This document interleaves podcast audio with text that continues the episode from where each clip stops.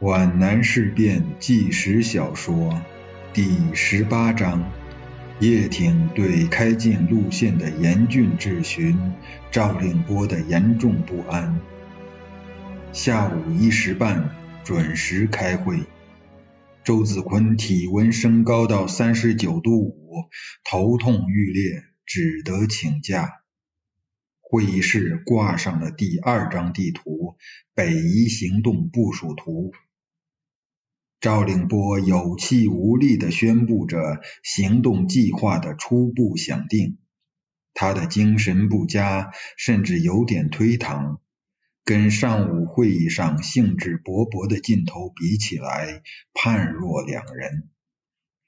第一，部队编成以皖南全部战斗部队六个团编为三个支队，或者叫纵队，即使赵令波不念。与会者从巨大的表格上也能看得清楚，以新一团、老一团编为第一纵队，以新三团、老三团编为第二纵队，以新五团、军属特务团编为第三纵队。军直属队除各机关人员外，战斗部队有教导总队五个队，以及警卫、侦察。通讯、工兵四个连。项英看到赵令波无精打采的样子，非常担忧，生怕他再病了，便低声问他要不要找医生来给他看看。不，我只不过是有点疲劳。参谋处长的解释是合理的。但是项英仔细观察赵令波的脸色，发现他本来明亮的眼睛突然失去了光彩，变得暗淡无光了。他那郁闷的声调也不像疲劳所造成。莫非发生了什么事情？项英一边猜测着，一边听着赵令波缓缓的宣布行动计划。准备四日晚，所有部队分三路纵队开始行动。一纵队为左路纵队，由土塘到大康王附近集中，五日晚通过球岭向廊桥河前进。二纵队为中央纵队，由北公里到达凤村附近地区集中，五日晚经高潭、毗岭向星潭开进。军直属队及教导总队随二纵队行动。三纵队为右路纵队。纵队部率五团到达茂林附近地区集中，其特务团次日夜到铜山地区集中，并前出占领乔山、大马岭，仰攻太平。赵令波介绍完后，便颓然地跌坐在椅子里，觉得有种无名的苦恼堵塞在胸口。我来补充一点，项英说明道：“这一态势，目的是使敌人产生错觉。”让他们以为我们要向黄山、太平地区开进，以达到声东击西之效。会场上一片默然，谁也说不上这个计划是好还是坏。粗粗一听，似乎没有任何问题；仔细一想，觉得问题很多。叶挺只有几个不太明确的感觉：一、非常玄乎；二、纸上谈兵。三是一厢情愿的如意算盘，同时他觉得行动计划应该由参谋处提出方案，由军长、副军长来下达命令，在军分会上讨论具体细则是不适宜的。如果一切都由军分会决定，那么军长的职权表现在哪里？在军分会上，他的地位还不如一个参谋处长。大家有什么问题吗？项英催促着，他以为大家听后准会热烈赞成，没想到如此冷淡，他有些愤愤然。我向赵处长提几个问题。叶挺庄严地说：“呃，好的，请军长指出。”赵令波立即感受到军长的森冷与严苛，声音颤抖，表现出前所未有的畏怯。三路齐头并进，平均使用兵力就等于分散兵力。我们主要突击方向是一个还是三个？三路行进，中间隔着高山涧溪，通讯联络能保证畅通吗？路线是在地图上画出来的，并没有经过实地勘察。各部队中途受阻，不能按时到达指定地区，怎么办？赵令波的额头上渗出了汗珠，这些问题他都不能回答。他的苦恼正在这里，他的窃惧也在这里。他怀疑作战科长林志超已经向军长打了他的小报告，不然军长提出的质问为什么与林志超向他提出的质问如出一辙？我们可以在行进前派出侦察吗？向英感到军长过分挑剔，语调非常冲动。赵令波立即发现了救星。军长，这是政委指示我在一天之内制定的。如果事先侦查，那将耽搁很长时间。赵令波只能这样，他往后一缩，把向英推到台前，去抵挡叶挺质询的风笛。可以临时派出吗？向英说的从容而又肯定，在这样一个小问题上，给人的印象也是强烈的。历史地位和目前的权力赋予他这种指挥若定的气势和居高临下的威严与自信。项英是一九二零年参加革命工作的，一九二二年入党，在北伐战争开始三年之前，他就率领工人武装跟北洋军阀吴佩孚、萧耀南较量过。在党内，哪一个比他的军事斗争历史更早更长？他担任过湖北省总工会党团书记、上海总工会党团书记、中华全国总工会委员长。在中国工运方面，他的地位也算顶到头了。他担任过江苏省委书记、工农红军革命军事委员会主席、中国工农苏维埃政府副主席。在党内历任中央委员、中央政治局委员、中央书记处书记、苏区中央局代理书记。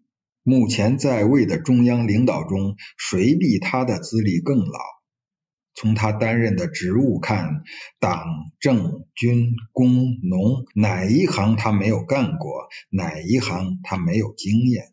正是由于这一点，熟知他历史的袁国平和周子坤才对他抱有一种既崇拜又敬畏的感情。为什么要临时？预先不更好吗？叶挺对这种掉以轻心的态度大为愤慨。《孙子兵法》开头第一条就是“兵者，国之大事，生死之地，存亡之道，不可不察也。”轻率是要吃苦头的，是要犯罪的。他怒视着参谋处长，大声叫道：“赵处长，这条路线我派林志超同志探查过，你为什么不让他参加这个计划的制定？”叶挺用手杖咚咚的捣着地板，使人担心他在暴怒中举杖击碎参谋处长的脑壳。我我，赵令波脸如死灰。与会者都紧张起来，军长眼里的那股怒火，仿佛是整个会议室产生了一种灼热。我我征求过林科长的意见。赵令波失魂落魄，恐惧越来越厉害的控制了他。征求意见，这是什么意思？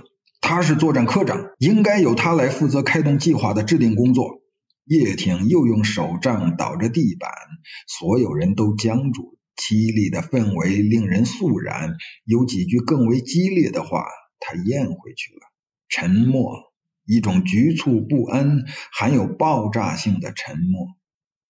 袁国平急忙走到向英身边，低声说：“政委，我想还是请林志超同志来一下。”他看到项英的不快和犹豫，又补充说：“他熟悉地形，又是……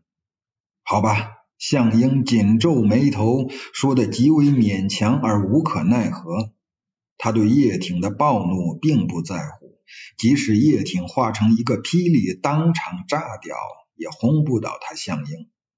说句公道话，这种境况的出现，项英是有责任的，但也不能全怪他。他有他的难处，对林志超的使用本是由那封检举信所引起的，但他又不好当场向叶挺说明。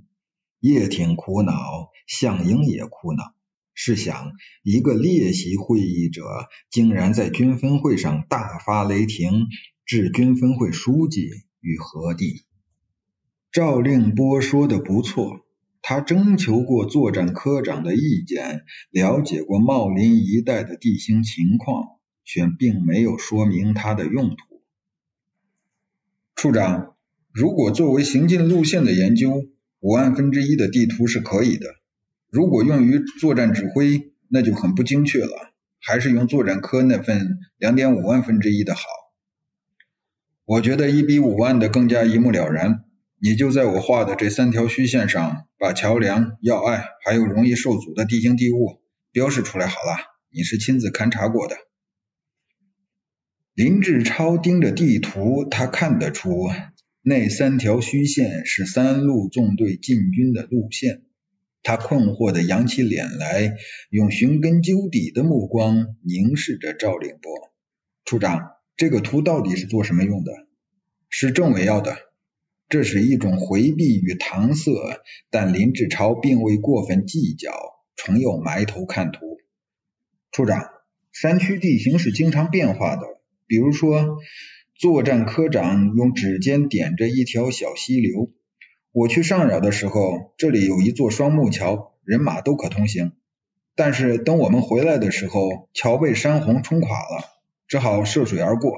当然，现在是枯水季节，这都无关紧要。可是敌情变化就大了，处长，那时候友军在各山口、路口、要隘只设有哨卡，但是如果他们现在加修了工事，那可就大大不同了。林志超的声调颇有告诫的意味，这种声调，这种口吻，赵令波听了很不舒服。这不是在给他上军事课吗？他很自然的想到了在三支队时，谭震林要他把工作移交给林志超的那极不愉快的一幕。他不仅产生了一种恼恨，一种要报复的渴望，一心要给这个傲慢无礼的家伙来点不痛快。那么你的意见呢？我不知道这张图的使用意图，我能提什么意见呢？林志超并不明白处长为什么要对他隐瞒，难道他不值得信任吗？那就这样吧。赵令波做出不以为意的样子，边说边站起来，折起地图。你提供的情况和警告，我会向政委汇报的。林志超毫不掩饰内心的疑问和不悦，沉着脸审视着顶头上司的反常举动，无声的发问：“这到底是怎么回事呀？”赵令波向门外走了几步，突然想起了什么似的，回转过来：“哦，我差点忘了，政委接到了一封信，非常恼火。可是我肯定这里面有很大的出入。”我不相信你会干那种事情，也许这是故意捣蛋，你可以看看，澄清一下。赵令波把检举信交给林志超，并等待他把信看完。当他见到作战科长厉黑的脸上浮荡着愤怒、委屈、烦乱相交织的火云时，参谋处长嘴角上浮现了一丝不宜被人察觉的微笑，对下属表示了应有的同情与宽慰。没有什么好烦恼的，陈家庆这种人我了解，卑鄙的小人，赖皮狗，狗嘴里哪能吐出象牙来？你不是抓过他吗？